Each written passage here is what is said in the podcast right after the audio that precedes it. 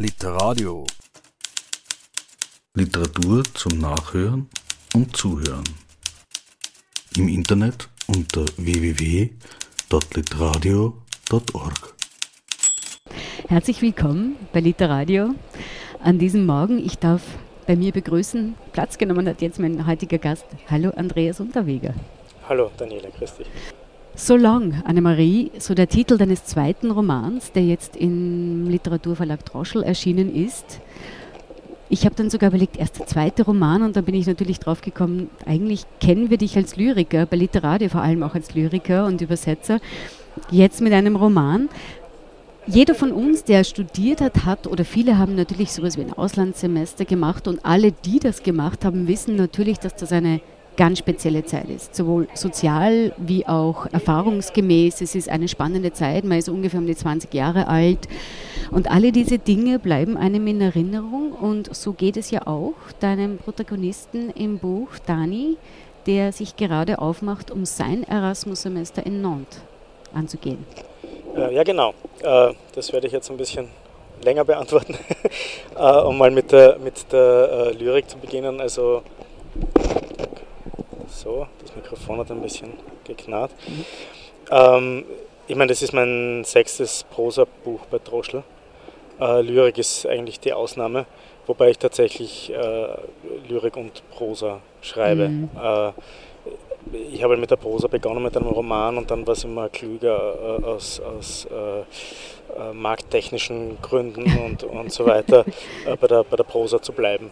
Ähm, wobei ich natürlich immer Prosa eigentlich im Stil eines Lyrikers geschrieben habe, nämlich jetzt nicht die äh, super belletristische Prosa, sondern äh, eher was, was ich äh, äh ähnlich komplex rezipiert wie Gedichte. Mhm. Äh, zum Beispiel äh, eine, eine Novelle aus vielen kleinen Textsplittern, ein zweites Buch, Notizen, Bücher ohne Gattungsbezeichnung, die viele kleine Geschichten waren, weil es eben kein Roman war, oder Erzählungen, die sich zu einem Roman fügen könnten, aber eben äh, ähm, kein richtiger Roman sind. Und insofern ist So Long Annemarie tatsächlich mein, mein zweiter Roman nach Wien mhm. singt im Jahr 2009. Mhm. Äh, ja, und das äh, Erasmus-Jahr als, als Lebensphase äh, ist tatsächlich noch nicht so viel beleuchtet worden, glaube ich. Es gibt zwar so eine Art Gattung des ähm, Erasmus-Films. Stimmt, äh, L'Auberge de Espagnol. Espagnol, genau. Ja. Äh, das ist, glaube ich, auch 2002 ist dieser Film erschienen, der erste Teil davon. Ähm, und damit kurz nachdem mein Roman spielt, also spielt im Jahr 2001, 2002, also in diesen zwei Semestern. Und äh, das war damals offenbar eine wichtige Lebensphase, ne, wenn es damals auch gleich Filme gab. Aber vielleicht schreiben die wenigsten darüber, weil es natürlich auch, oder weil man da Sachen macht, über die man vielleicht auch nicht so offen spricht? Puh. ja, das Im Sinne des Ausprobierens? Ja, es ist natürlich die, wie du schon gesagt hast, die Schwelle äh, zum Erwachsenwerden. Also mhm. man ist jetzt nicht mehr, man kann nicht mehr sagen, man ist äh, pubertär oder Teenager oder so. Äh, andererseits ist man aber noch nicht erwachsen. Ja. mir gefällt es ja ganz gut, ich habe das mal in einem Interview mit den Überlebenden oder damals noch Überlebenden Doors gelesen, ähm, wo sie davon berichten, dass es in Afrika, ich weiß jetzt nicht genau wo, bei, bei manchen ähm, äh, Völkern die Tradition gibt, dass äh, junge Menschen, bis sie 27 Jahre alt werden, äh, immer eine Art Aufpasser oder einen Mentor oder eine Mentorin mhm. zur Seite gestellt mhm. bekommen und eigentlich bis zu diesem Alter nicht äh, selbstständig, äh, richtig selbstständig entscheiden dürfen. Also sie haben immer einen, einen, einen kleinen Aufpasser dabei, weil sie ja noch Hilfe brauchen. Äh, das ist natürlich äh, vor dem Hinblick der Doors, Jim Morrison, ich glaube 27, ist mit 27 so gestorben. Ja, also sie meinen, er hätte jemanden gebraucht, ja, der genau. sich um ihn kümmert. Äh, und das, man ist einfach noch sehr zerbrechlich, bis man 27 mhm. ist. Und meine Erfahrung äh, deckt sich auch damit. Ich habe mir gedacht, mit 27 ist Schluss, aber tatsächlich war es so, dass es äh, dass es eigentlich mit 27 erst begonnen hat, dann wurde es interessant, dann haben die Dinge begonnen zu funktionieren. Also mhm. bei der Literatur bleiben, dann sind Sätze gekommen oder, oder Texte, die stehen bleiben konnten, mhm. die ich nicht gleich wieder gestrichen habe. Ähm, und Erasmus ist eben, also mein Protagonist, der ist da, glaube ich, äh, ich glaube 23 ist er am Anfang. Das ist halt noch, noch in der Phase, wo er noch nicht ganz zurechnungsfähig ist. Und Man muss ja auch dazu sagen, äh, er hat am Anfang nebst seinem großen emotionalen Rucksack, den er ja mitnimmt nach Nantes, er hat auch sowas wie einen Mentor oder einen Aufpasser oder eine Aufpasserin, könnte man sagen, oder? ja, ich weiß nicht, das ist eher eine Antagonistin, die er da mit hat. äh, ja, ähm, er, er, schlägt sich, er schlägt sich herum äh, mit etwas. Aber da könnte ich vielleicht den, den Anfang mhm, vorlesen, dann ja. weiß man nämlich, womit er sich herumschlägt. Das aus dem ersten Kapitel mit dem Titel Der erste Schlag. Wann immer ich erzählen soll, wie es damals, als ich die Beziehung mit Annemarie beendete, wirklich zuging, zitiere ich ein Gedicht, auf das ich erst Jahre später, als ich schon längst nicht mehr an sie dachte, in einer Literaturzeitschrift gestoßen bin. Es heißt Die Maus. Die Maus. Ich hab die Maus mit jenem Beil erschlagen, mit dem ich sonst immer Holz hacke. Aber es war nicht wie Holz. Beim ersten Schlag war ich zu zaghaft, beim zweiten quoll ihr eines Auge raus und auch der dritte war nicht stark genug. Schuld war die Katze. Die Katze ist verspielt. Sie spielt mit jedem Grashalm, jedem welken Blatt. Killerinstinkt hat sie keinen. Und deshalb holte ich das Beil raus. Das stumpfe, schartige, rostige Beil, mit dem ich sonst immer Holz hacke. Ich wollte, dass die Maus nicht leidet. Soweit das Gedicht, das wohlgemerkt nicht von mir ist. Auch zwischen den Figuren des Gedichts und uns, Annemarie und mir, gab und gibt es keinerlei Gemeinsamkeiten. Weder habe ich Dani damals, als ich sie verließ, die Axt geschwungen, zumindest keine richtige, noch stellt Annemarie in dem Bild, das dieses Gedicht für mich zumindest darstellt, die Maus dar, im Gegenteil. Tatsächlich müsste es etwa in einem Film der von Annemaries und meinem Ende, genauer gesagt vom Ende der Sache zwischen uns, erzählte und an dessen Anfang das Gedicht Die Maus eine Rolle spielte, im Abspann unbedingt heißen, während der Dreharbeiten zu diesem Film kamen weder Menschen noch Tiere zu Schaden. Außer der Maus freilich, die unsere Beziehung dargestellt hätte. Aber nicht einmal die wäre echt gewesen, sondern nur animiert. Ja, er hat eben diese Maus die mhm. die Beziehung zu Annemarie darstellt, im Gepäck. Die meisten anderen Leute halten sie für seinen Rucksack, den kleinen, schäbigen, grauen Rucksack, genau. den er mit sich rumträgt. Und das ist eben äh, die Beziehung, beziehungsweise die Maus hat er nicht tot gekriegt und diese, dieses schwer, schwer verletzte äh, Tier klammert sich an ihm fest und äh, sie, sie äh, begleiten und bekämpfen sich gegenseitig. Das heißt, er hat eine Liebe zurückgelassen oder eine vermeintliche Liebe zurückgelassen, eigentlich zu einem Zeitpunkt, wo er selbst ja diese Beziehung in die Brüche hat gehen lassen. Ja, genau. Also er hat, er hat versucht, die Beziehung äh, zu beenden, aber es gelingt ihm nicht so recht. Ich würde sagen, er ist zu schwankend. Ja, die jungen Leute sind ja. Ach, die jungen die Leute. Wissen, die wissen nicht so genau, was sie wollen oft oder, äh, oder schwanken zwischen äh, äh, Freiheitsdrang und, und, und äh, Nostalgie oder äh, Sentimentalität äh, oder, oder, Mitleid hin und her. Ja, er wollte eigentlich, dass diese Beziehung ähm, schmerzlos kurz und schmerzlos zu Ende geht, aber genau das ist ihm nicht gelungen. Mhm. Ja. Aber das Interessante ist ja, so präsent Annemarie von Beginn an ist, sei es am Titel, sei es äh, über diese Maus oder in allen seinen Gedanken, die da immer wieder vorkommen, so wenig bezieht sich doch sein eigentlicher Schmerz direkt auf sie, weil ich habe ihn als sehr selbstmitleidig empfunden. das stimmt. Vermutlich ist es so. Also, ähm, er glaubt natürlich, äh, früher war alles besser mit, mhm. mit der Annemarie. Äh, ging es ihm besser und äh, warum hat er sie nur verlassen? Also er hat sie verlassen, weil er, weil er jemand anderen kennengelernt hat, in einem anderen Setting. Er hat teilgenommen an einem Übersetzungsseminar, war zwei Wochen auf einer Insel äh, in, der, in der Adria und, und hat dort äh, übersetzt und, und äh, vermutlich auch gefeiert und so weiter und hat dort jemanden äh, kennengelernt. Äh, die Annemarie schwebt ihm halt vor, so als, als Idylle. Genau. Davor war es schöner, weil er mit dieser neuen Beziehung, das war ihm halt so ein Urlaubsflirt eigentlich. Ja. Und er, die Sache, wie er damit umgeht, ist halt natürlich äh, eher unreif. Ja. Genau, da ist er dann in Nantes, wunderschöne Stadt, mhm. äh, aber er erlebt seine Katharsis und wandert mit der Maus am Rücken mehr oder weniger durch die Stadt und lebt dort sein Drama aus. Und das macht er natürlich auch, indem er sich fast so ein bisschen einen Kosmos schafft über Musik, über Film und Literatur, oder? Genau, ja, er findet eben überall Dinge, die ihn erinnern an Annemarie und an beziehungsweise an sein eigenes Leid, genau. mit, mit, dem er, mit dem er mitfühlt. Das ist der, der eine Aspekt der Geschichte. Äh, er hört, er hört Musik, ja, zum Beispiel Noir Désir, äh, Le Vent de Portera. Er, er geht in Seminare, ähm, die die ihn immer vom, vom Inhalt her an, an, an, seine Geschichte erinnern, ob das jetzt die Geschichte von Rimbaud und Verlaine ist, äh, wo Verlaine am Ende auf, auf, auf seinen Freund Rimbaud geschossen hat, mhm. oder ob es äh, äh, Le Rouge et le Noir von, von Stendhal ist, wo äh, am Ende der, der Julien Sorel auf, auf seine geliebte Madame de Renal schießt, also, oder Tristan und Isolde. Ähm, er, er, stolpert von, von einer tragischen Liebesgeschichte zur anderen. Wobei man so sagen muss, er schießt nicht auf Annemarie oder schießt gar nie. Nein, genau. Also seine, seine Auseinandersetzung hat sich nur mit, mit dieser Phantas mhm. äh, diesem Phantasma der Maus mhm. abgespielt. ja.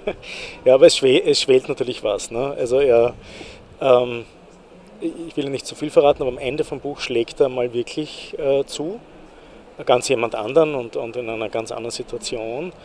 Äh, aber auch da, also in dem Moment, als er das tut, und so wenig das mit seiner Geschichte auf den ersten Blick zu tun hat, äh, da löst sich was. Mhm. Und da äh, wendet sich äh, zum anderen, vielleicht zum Guten. Diese Bezüge fliegst du auch ein bisschen an anderer Stelle ein. Äh, da gibt es ja seine Professoren dort in Nantes, die da eben Tristan und Stendhal hassen. Mhm. Wie bist du auf diese Bezüge gekommen? Waren das die Bezüge, die für dich zu dieser Zeit auch wichtig waren? Äh, zum Teil schon, ja. ja. Ähm, natürlich gibt es den äh, autobiografischen Aspekt, der in der Literatur äh, dazugehört.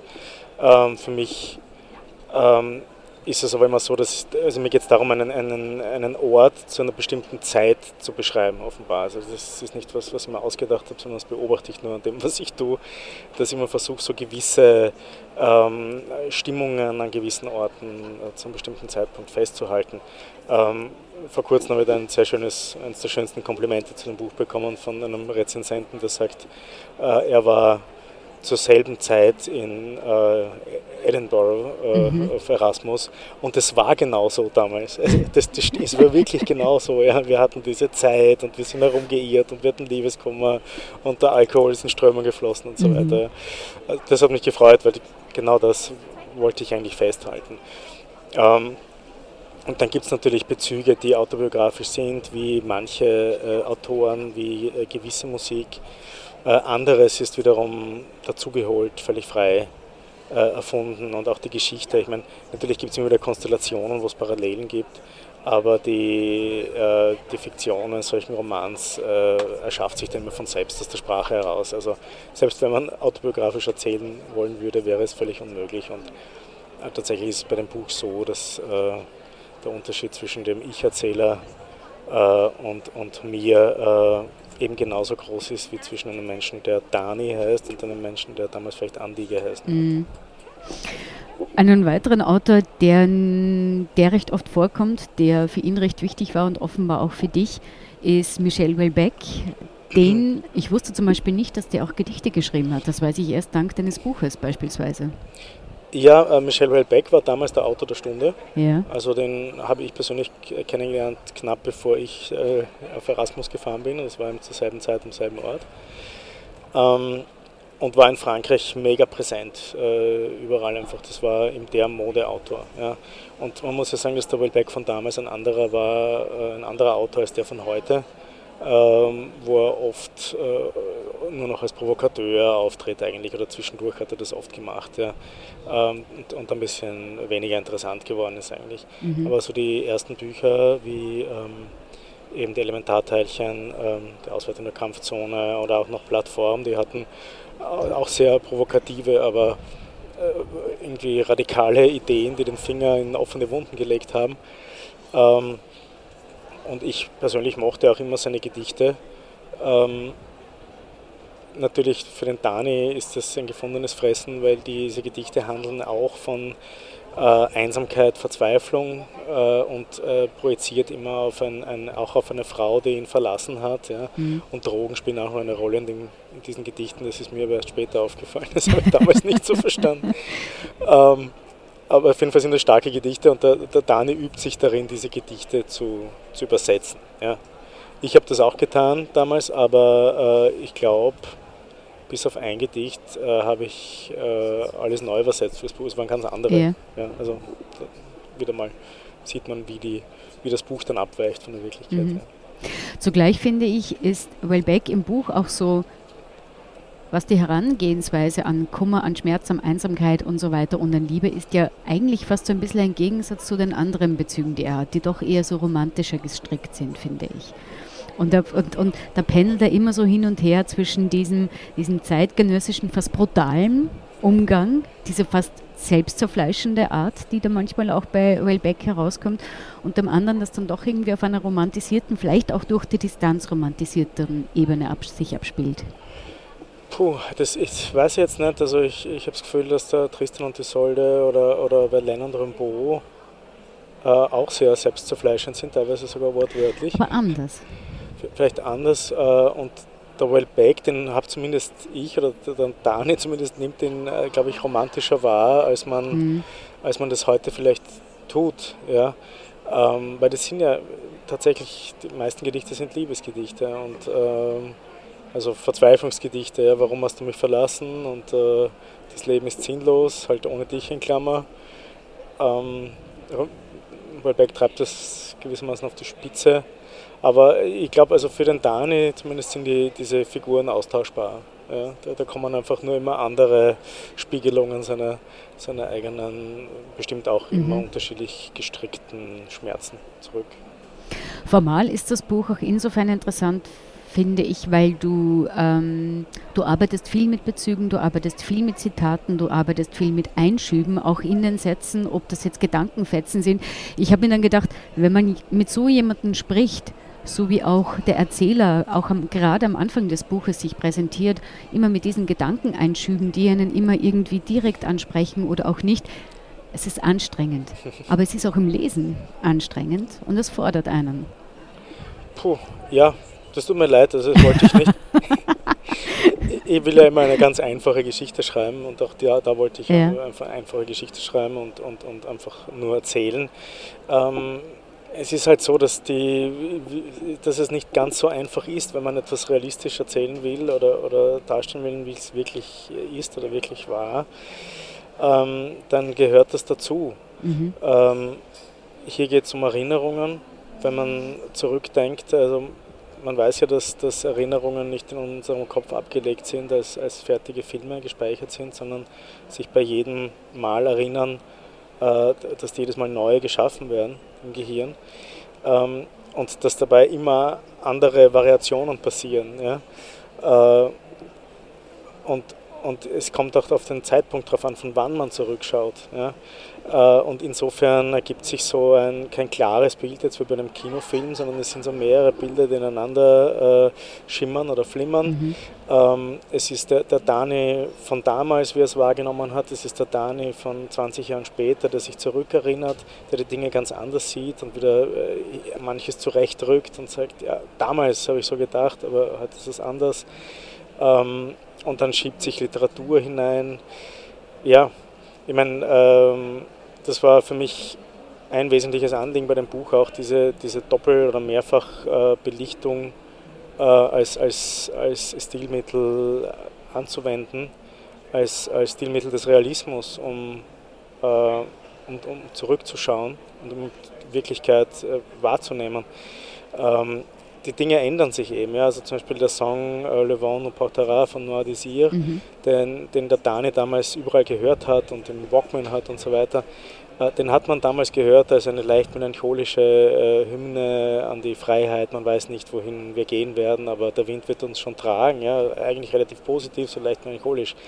Äh, zwei Jahre oder ein, zwei Jahre später hat sich dieses Lied in der Wahrnehmung aller radikal geändert, weil der Sänger seine äh, Lebensgefährtin mhm. erschlagen hat im, äh, in einem Streit, in einem berauschten Streit. Man, man, weiß, wo der Wind ihn hingetragen hat und das war, das war dorthin und plötzlich kann man das dann noch hören. Ja? Der, äh, der, der Song läuft äh, zwar heute wieder, ja, aber ich meine, ähm, das hat sich natürlich radikal verändert in den, in den Ohren der, der Zuhörerinnen und Zuhörer. Ähm, und, und ähnliches. Ähm, und, und wenn man das heute hört, dann, dann ist irgendwie beides. Ne? Und in dem Buch kommen, kommen beide Aspekte des Songs vor. Ähnliches auch mit Schauplätzen. Also äh, Dani reist ja äh, auf, auf äh, Schauplätzen, die aus heutiger Sicht eine ganz andere Bedeutung haben als, als aus der damaligen. Zum Beispiel äh, in Paris ist unterwegs, mhm. äh, genau auf der Route der, der Attentäter, mhm. der, der, schrecklichen Attentate von 2015. Ähm, Boulevard Voltaire und so weiter. Für ihn, er erinnert sich, dass er mit der Anna-Maria gegangen ist. Ja.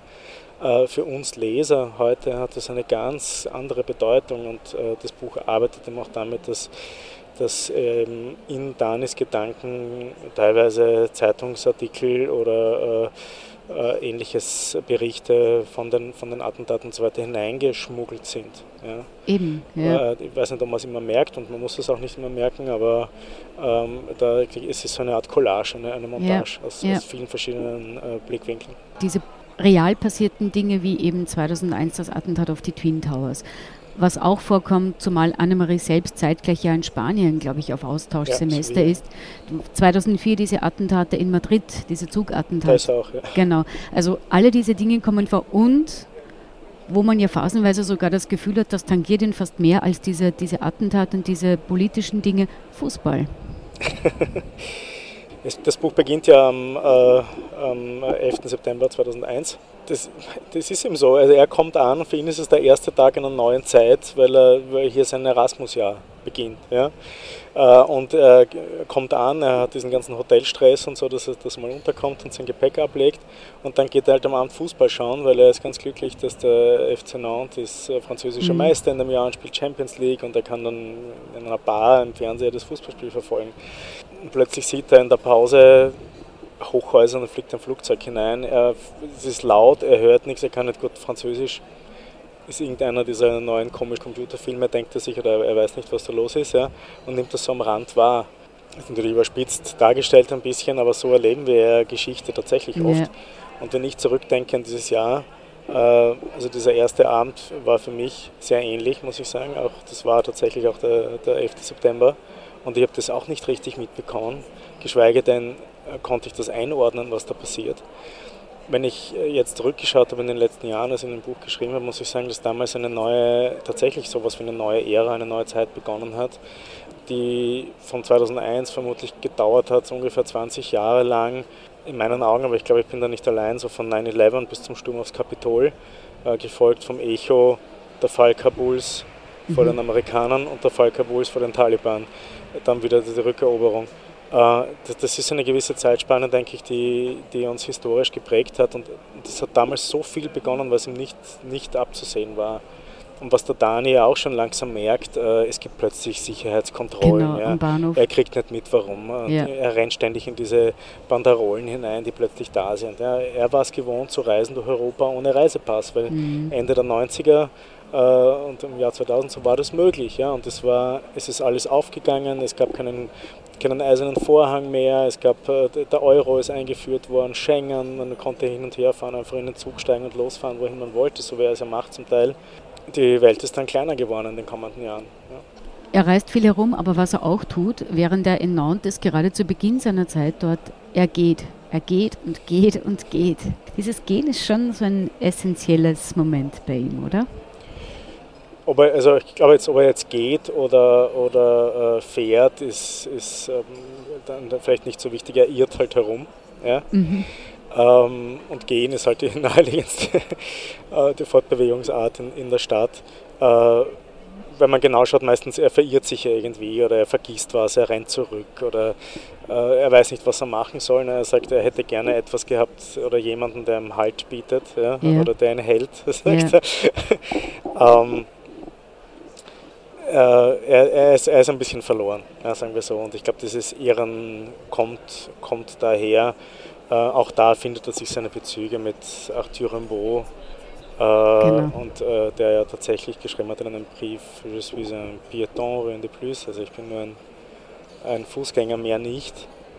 Äh, und äh, Dani findet ja heraus, auch in einer Seminararbeit, die er schreibt, oder das ist seine These, die finde ich ziemlich valide ist, dass, dass der Satz mehr über Rimbaud aussagt als, als diese berühmten poetologischen Seherbriefe, äh, die Rimbaud geschrieben hat, äh, weil Rimbaud ist ja bekannt dafür, dass er mit ungefähr 20 aufgehört hat, also in, in Danis Alter aufgehört hat zu schreiben. Genau. Und dann später ein ganz anderes Leben geführt hat als Handlungsreisender. Aber was sich durchzieht bei Rimbaud ist dieses auch Herumirren und Reisen und äh, gewaltige Fußmärsche, halt auch was die einfachste, billigste Fortbewegungsart war. Äh, und seine Zeitgenossen erinnern sich an ihn, dass er so gut zu Fuß war. Also, ähm, und, und Dani meint dann ja, statt, statt, äh, statt Seherbriefe müsste es Geherbriefe heißen und statt seinem genau. berühmten Zitat, ich ist ein anderer, hätte Rambo schreiben sollen, ich ist ein Wanderer. Der Titel So Long Annemarie, im ersten Moment dachte ich mir, hm, wieso ist der auf Englisch? Er ist doch in Frankreich. Das müsste ja dann irgendwie à tout à long, äh, à l'heure heißen. Aber tatsächlich bezieht sich auch der Titel auf etwas Spezielles, nämlich? Auf einen Song von äh, Leonard Cohen, mhm. denke ich, der bekannt ist, So Long Marianne. Ähm, das macht ihm so einen Raum auf. Ich mache das ganz gern bei meinen Titeln. Ja, beim ersten Buch, das ist wie im siebten. Äh, da denken natürlich alle an den siebten Himmel, aber es spielt, das Buch spielt im siebten Wiener Gemeindebezirk mhm. und da ist halt eine gewisse, gewisse Fallhöhe zwischen der Vorstellung des siebten Himmels und der Realität, dem harten Boden des siebten Bezirks in Wien. Und hier ist es eigentlich ähnlich bei So Long Marianne, da klingt diese wunderbare Trennungshymne an aber Annemarie ist was anderes, das klingt viel fester und äh, handfester und genau. österreichisch. Und es ist halt nicht so einfach. Ja. Es sind halt nicht drei Minuten schöner Klänge und äh, wie, wie, man sich das vorstellt bei Leonard Cohen. Und ich glaube, es passt dann auch dazu, dass der Leonard Cohen Buch, glaube ich, nur einmal ganz am Rand irgendwo vorkommt. Einmal ja. klingt im Hintergrund ja. äh, Leonard Cohen. Und es gibt dafür ein paar andere so Klänge an Titel mit So Long. Viele Bezüge, viele, oder was mir persönlich auch sehr gefallen hat, sind so diese Ebenen, die man während seiner Reisen erlebt, wo er eigentlich unterwegs ist, um Annemarie unbedingt nochmal aufzusuchen, um jetzt diese Beziehung wieder aufzunehmen, ihr zu sagen, dass, es, dass er sie wirklich liebt, dass sie seine wahre Liebe ist. Und dann passieren diese Parallelgeschichten, so als gäbe es immer so seinen Kopffilm dazu oder seine Wunschvorstellung dazu, die da parallel immer abläuft. Und manchmal muss ich gestehen, war ich mir nicht sicher, weil, oder, oder wäre es auch ganz in Ordnung gewesen für mich, eine dieser fiktiven Kopffilme als die Realität anzusehen. Ja, das ist wahrscheinlich für ihn so ähnlich. Genau. Äh, verirrt er sich in Träumen und Tagträumen und äh, er ist halt noch sehr schwankend. Ja, er, ist, er ist halt in gewisser Weise noch ein, ein Kind und er fährt, er fährt äh, seine, also fährt nach Sevilla, um Annemarie zurückzuerobern, macht aber Station in Madrid, wo seine Ex-Freundin, wegen der er äh, Annemarie verlassen hat, zu treffen. Mhm. Und er, er, gesteht sich da ja sogar selbst ein. Also er wäre ja bereit, wenn die, wenn die jetzt sagen würde, bleib doch da und geh mit mir mit, dann würde er da auch mitgehen. Ja, also das, das ist eben das, was ich meine. Uh, U27 ist uh, in, in, in uh, Liebesdingen vermutlich noch nicht nationalteamreif. Würdest du sagen, dass es ein Coming-of-Age-Roman sein könnte?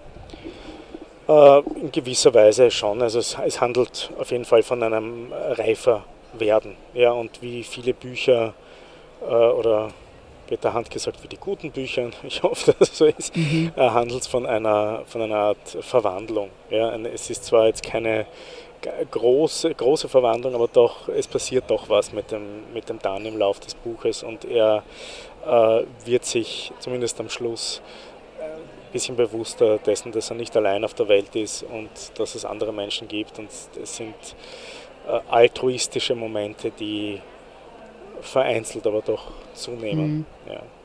Also alle jenen, die sich äh, vielleicht an die eigene Erasmus-Zeit zurückerinnern möchten, beziehungsweise sich an den ersten großen Liebesschmerz und die Katharsis, die damit einhergeht, erinnern möchten, aber auch allen, die gute Literatur lesen möchten, denen lege ich so lang Annemarie sehr ans Herz.